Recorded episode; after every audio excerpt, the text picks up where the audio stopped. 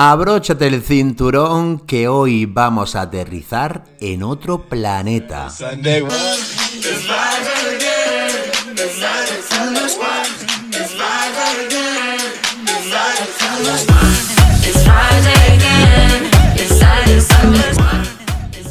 Muchísimas gracias a todos por estar aquí con nosotros en este duodécimo episodio de Aterriza Marketing. Y sí, efectivamente vamos a dar un salto y vamos a aterrizar en un mundo maravilloso, en el mundo de la venta directa.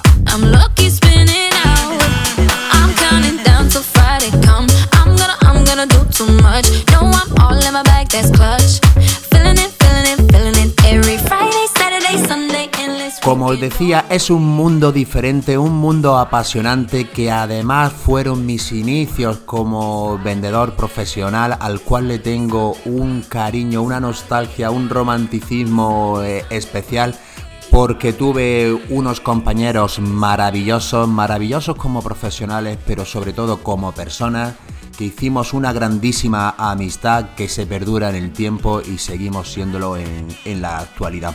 Este episodio va a ir dedicado para ellos, para los grandísimos vendedores de la venta directa, pero más concretamente es un homenaje a mis antiguos compañeros de Editorial Planeta y luego también os daré unos cuantos consejitos para el vendedor actual que me han dado algunos de ellos para la audiencia del podcast y no los perdáis porque son eh, muy aterrizados, muy sencillos, muy útiles, muy prácticos que deberíamos implementarnos en nuestro día a día para salir de estos entornos, ¿verdad? Como ya decimos en otros episodios, que los marqueteros lo denominan buca, bunny, bueno, entornos muy complejos, muy, muy ambiguos, muy incomprensibles, que no sabemos el mañana lo que está ocurriendo y mucho más cuando nos metemos en este mundo globalizado. Bueno, pues vamos a meternos eh, en materia. La primera parte es un poco de, explicaros qué es lo que eh, hacíamos nosotros concretamente en la, en la venta directa. Yo aterricé a principios de los 2000, concretamente el año 2003, eh, por medio de una entrevista de trabajo, para empezar a ser vendedor ya sabéis que aquí en esta modalidad lo más frecuente es que fueses autónomo. Todos lo éramos eh, autónomos con esa bueno, pues con esa presión que, ya supone, los que estáis en esa modalidad sabéis de lo que os hablo, pero yo tuve la gran fortuna, mm, podría estar toda la mañana aquí hablando de elogios sobre mis compañeros, auténticos profesionales, bestias sociales, gente que ama y la apasiona esta profesión. Esto es muy importante, que siempre digo que tenemos que hacer un autoanálisis, un autodafo, un ejercicio, un cualquier diagrama de los miles que hay por redes, por, por internet, eh, para eh, conocernos y saber si realmente tenemos esa llama, un poquito de, mm, de vocación por lo que hacemos. Eh, tan solo creo que cuando yo empecé, uno de ellos, José Luis, no se sigue dedicando al mundo de las ventas porque su mujer era era funcionaria, ya se preparó unas oposiciones, pero el resto eh, seguimos dedicándonos al mundo de la empresa, más concretamente en, el departamento comercial, algunos pues como vendedores, otros tienen cargo de responsabilidad con personal a su cargo, otros son emprendedores o tienen su propio negocio, pero al fin y al cabo todos vendemos, todos somos vendedores y me encanta que, que ellos siga, haya sido una profesión que han amado y no una ocupación temporal y yo creo que eso me lo transmitieron. Y si hoy me dedico profesionalmente al mundo de las ventas más o menos de forma mm, bueno pues holgada y, que se y que mantengo unos resultados siempre acorde a lo que pide mi actual empresa es gracias a todo lo que aprendí eh, de ellos. Pues yo al, llegar a la, compañía eh, fui una esponja, aprendí de todos y cada uno de ellos.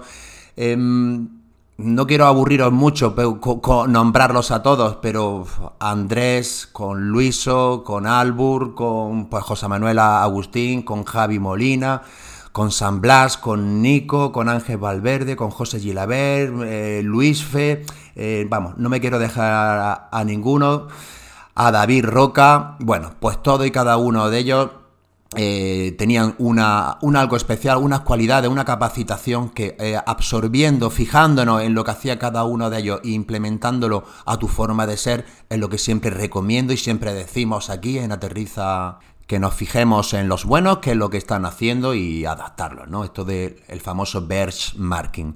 Así que mm, compañeros, antiguos compañeros, amigos, que algunos de ellos, ¿eh? algunos de ellos son, algunos bastante, son socios del club deportivo del que yo soy presidente y que os hablé, os hablé el episodio pasado, así que queridísimos explanetarios, como es el grupo, el grupo de, networking que tenemos, es un grupo que empezamos otra vez, lo retomamos justamente antes de la pandemia y ya vino el tema coronavirus y tuvimos que que mm, ponerlo en stand-by, pero que pronto deberíamos y tenemos la obligación de, ponerlo en marcha porque hay muchísimo talento ahí dentro y tenemos que aprovecharnos unos de otros y ponernos a la disposición de, estos eh, queridísimos antiguos compañeros y amigos de eh, Editorial Planeta.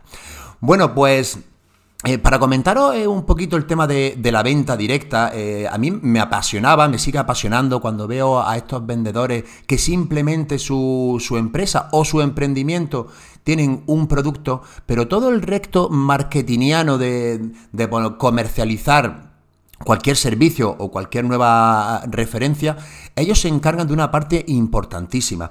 Yo, eh, echando la vista atrás, porque ahora en la empresa que estoy, en Pascual, que hay eh, grandísimos departamentos, todo muy, toda la cadena de valor muy bien eh, engrasada y encadenada un eslabón con otro, pero los departamentos eh, están ahí para ayudarnos a comercializar, que es de lo que se trata, ¿no? De lo que hace el marketing, ayudar con esos estudios, con esa investigación, con esas em, eh, técnicas, procesos, em, ayudarnos a los vendedores que estamos frente al cliente a, posicionar nuestros productos y a referenciarlos.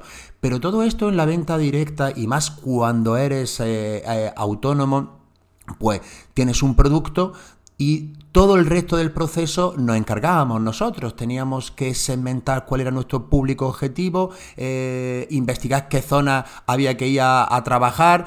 Obviamente todo el embudo, todo el embudo eh, se hacía y se intentaba hacer en cuestión de media hora, llamar la atención, generar ese interés, bueno, despertarle el deseo y que pasara la acción. Bueno, pues nosotros nos dedicábamos, no hacíamos la puerta fría de domiciliaria, de nosotros nuestro canal de venta se dedicaba a visitar em, principalmente centros de enseñanza, colegios, institutos, eh, universidades, para venderle a la institución. Esa era una de nuestras segmentación que teníamos definida lo que le llamábamos los sellos, porque claro, cuando te firmaba el secretario de cualquier centro educativo, te ponía el, sello del mismo, bueno, pues eso tenía eh, era un caladero, era un nicho de mercado, bueno, pero que era cortito y a la misma vez hacíamos las reuniones de venta en los recreos con el profesorado. Luego también se amplió eh, estas mismas reuniones a bancos, lo hacíamos también en centros eh, de salud, en correo, bueno, en otro tipo de oficina donde hubiese un personal que nos pudiese atender. Pero ya os digo, todo el proceso, todo de venta y obviamente ese embudo propio de, de, conseguir el contrato se intentaba hacer en un día. Bueno, más que venta parecía, parecía magia. La verdad que ahora que lo veo un poco con, con perspectiva me doy cuenta de, lo fácil, entre comillas, que lo, tengo ahora en una profesión que vamos mucho más teledirigidos, donde los departamentos, los superiores, eh, te dan ya unos indicadores clave de desempeño que tienes que, que conseguir para que, de lo que se trata, el vendedor no se le paga por trabajar, al vendedor se le paga por vender y eso bajo un paraguas de unos KPI muy bien definidos y luego con el cuadro de mando se va mm, reconduciendo y haciendo ese seguimiento si realmente se están alcanzando. Pero antes, eh, en la venta directa y las personas que se dediquen a la venta directa obviamente tienen que, saber focalizar y no dirigirse a disparar a todo el mundo, todo también muy bien focalizado, pero claro, cuando tú eres eh, tu propio, em, eres el propio empresario, tu propio emprendimiento lo llevas a cabo de, de, de pe a pa, de principio a fin, se vuelve mucho más complicado y, toda mi, mi, devoción por esos vendedores que salen a la calle con esa ilusión de, de conseguir llegar al cliente de la mejor manera posible y con muy, con muy, muy, muy pocas herramientas. Así que, queridísimos compañeros de mm, antigua profesión, de Editorial Planeta, de mi antigua empresa, un abrazo enorme y esperemos que retomemos, retomemos pronto nuestra actividad del grupo de red de contacto, de contactos de networking. Bueno, pues Ahora, para avanzar un poquito en, consejos más actuales para los vendedores de, hoy día, igualmente, ya seas por cuenta ajena, seas emprendedor o tengas o seas autónomo de como agente comercial, comisionista para cualquier otra otra empresa, tengo aquí de otro compañero de, Editorial Planeta, de José Gilabert, que es un vendedor de raza, de los que le gusta también ese trato con, el cliente y ese trato directo, pues me ha dicho que en su empresa, además, él se dedica al sector de, prevención y riesgos laborales, ¿vale? Para que los ubiquéis. Todo el tema de reconocimientos médicos, eh, vigilancia de la salud de los, trabajadores de la empresa, protección de datos. Bueno, pues a ese sector el que se, a lo que se dedica el bueno de José Gilebert. Y le pedí unos consejitos para, los vendedores que nos escuchen en, Aterriza Marketing, y me dijo que actualmente ellos están focalizando mucho en la venta cruzada. Eh, desarrollar al cliente a la cartera actual. Fijaros lo que, lo que nos comenta, la cartera actual de clientes, hayan puesto el foco como digo siempre, pues será uno de sus indicadores clave de desempeño donde tienen que desarrollar eh, las nuevas referencias. Yo estoy muy de acuerdo eh, con él porque mm, me habría escuchado otras veces hablar de esas campañas publicitarias y de atracción de clientes nuevos con toda la inversión de, de, todos los recursos que tiene la empresa, pero principalmente el recurso más valioso del vendedor, que es el tiempo, y nos dedicamos en esa captación eh, de, nueva, de nuevos clientes.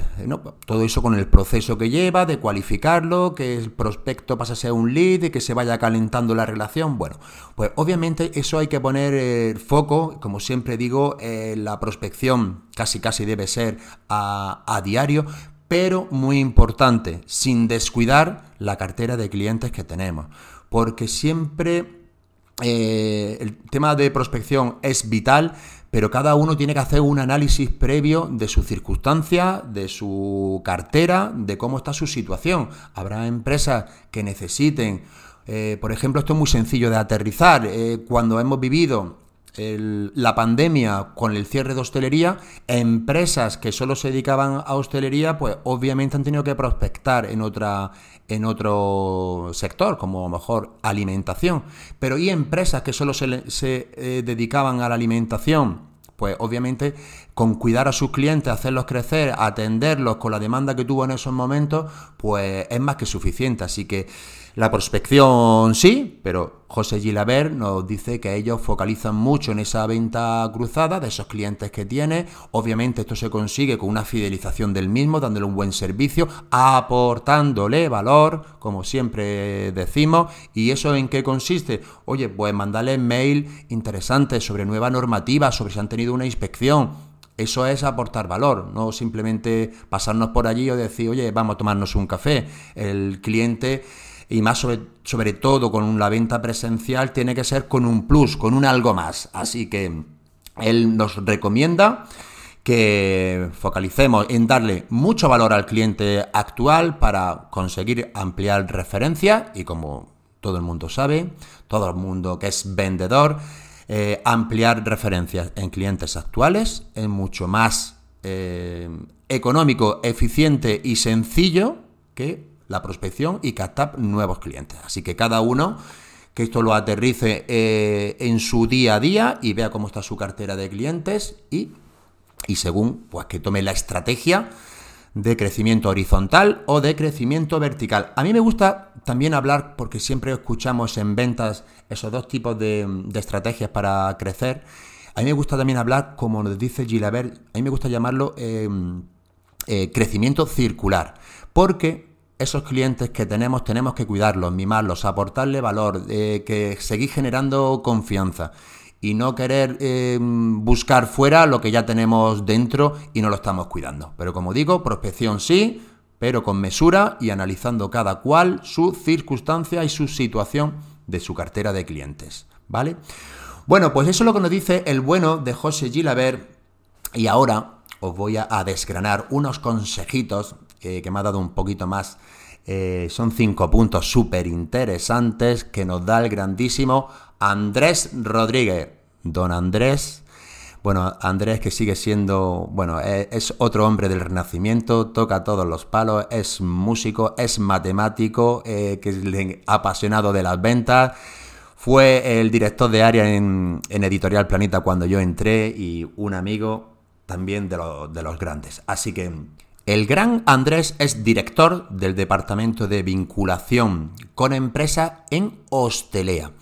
Hostelea es una empresa que se dedica a comercializar máster en gestión empresarial concretamente. Luego tiene otros más específicos por departamento, así que quien esté interesado en hacer un buen máster de gestión empresarial, que contacte, contacte con Andrés Rodríguez, con Estelea, que seguro que le va a resolver todas las dudas que tenga y esa necesidad que tiene ese emprendedor se va a quedar totalmente satisfecha. Bueno, pues el bueno de Andrés nos da unos consejos, recomendaciones, tips, ¿eh? como se dice ahora, para salir de, esta situación o afrontar esta situación que, en la que estamos inmersos, tan, tan ambigua, tan incomprensible, de la mejor manera posible. Y el primer consejito que nos dice el amigo Andrés es hacernos conscientes que nuestros resultados, hacernos conscientes que nuestros resultados a medio y largo plazo depende solo y exclusivamente de nuestro plan o nuestra capacidad de mejorarnos a nosotros mismos. Es decir, que tenemos que ser muy conscientes que nuestros resultados dependen de nuestra mejora continua, de la autoformación. Esto ya lo hemos repetido en otros episodios y no me cansaré de decíroslo. Eh, nos recomienda eh, que veamos la final reciente del Open de Australia, de nuestro amigo Rafa Nadal contra Méndez eh, para reflexionar sobre la preparación previa, la preparación previa que tenemos que tener, obviamente, eh, en este caso, en esta similitud con, el tenista, los deportistas de élite, pero el profesional de élite que es vendedor tiene que saber, eh, tiene que reflexionar sobre esa preparación antes de estar en el cliente. Como siempre decimos, el iceberg se ve solamente lo que sobresale de la superficie, pero debajo hay una preparación tanto técnica, nos dice, nos dice Andrés, física, totalmente de acuerdo eh, también, pero sobre todo nos dice esa preparación mental. Qué bueno esto, don Andrés, de la preparación mental. Siempre he dicho que en Planeta, concretamente en la venta directa, los vendedores que perduraban y que tenían mejores ingresos, erais, erais los que teníais más inteligencia emocional, los que sabíais regular mejor vuestras emociones, los que sabíais que había momentos malos, que todo pasa. Eh, bueno, pues esa, ese control de las emociones, esa preparación mental, creo que lo hemos comentado en otras ocasiones, el grandísimo Rafa Nadal nunca ha roto una raqueta. Nunca se ha liado a golpes contra el suelo como vemos a otros tenistas. Esto es admirable, pero es sobre todo de esa de ese autocontrol. Y, voy a aprovechar que, el Pisuerga pasa por Valladolid. Esta semana hemos vivido la épica del Real Madrid contra el Paris Saint Germain, esos 15 minutos de, locura. Eh, yo soy del Granada Club de Fútbol, pero que me gusta el Madrid también. Y bueno, lo que quiero decir con esto y el ejemplo que os quiero traer a, a colación de lo que dice Andrés sobre Rafa Nadal, a mí lo que me sorprendió de manera brutal fue la capacidad mental, comportamiento de Mbappé. Un tío eh, en las circunstancias que están, la presión mediática que tiene. Bueno, esa profesionalidad, esto de no ponerse nervioso ni en el Parque de los Príncipes ni en el Bernabéu. O sea, este muchacho ya no solamente de las cualidades físicas, pero las cualidades mentales de este tío a mí me, sorprendieron de no temblarle el pulso, de ser un profesional, de... Mm, bueno, de no afectarle. Bueno, pues esa preparación previa no es que te la compre, Andrés, es que te la suscribo y vamos, esto lo repetiré en muchísimos otros episodios porque debe y tiene que ser así, que sepamos que no solamente es lo que se ve frente al cliente, sino que eso tiene un trabajazo previo grandísimo. Bueno, la segunda eh, consejo que nos da Andrés, esta más metodológica, más ya del proceso de ventas, es que dividamos la cifra anual a nuestro objetivo ya sea marcada por la empresa, bueno, o las que tengamos cada uno.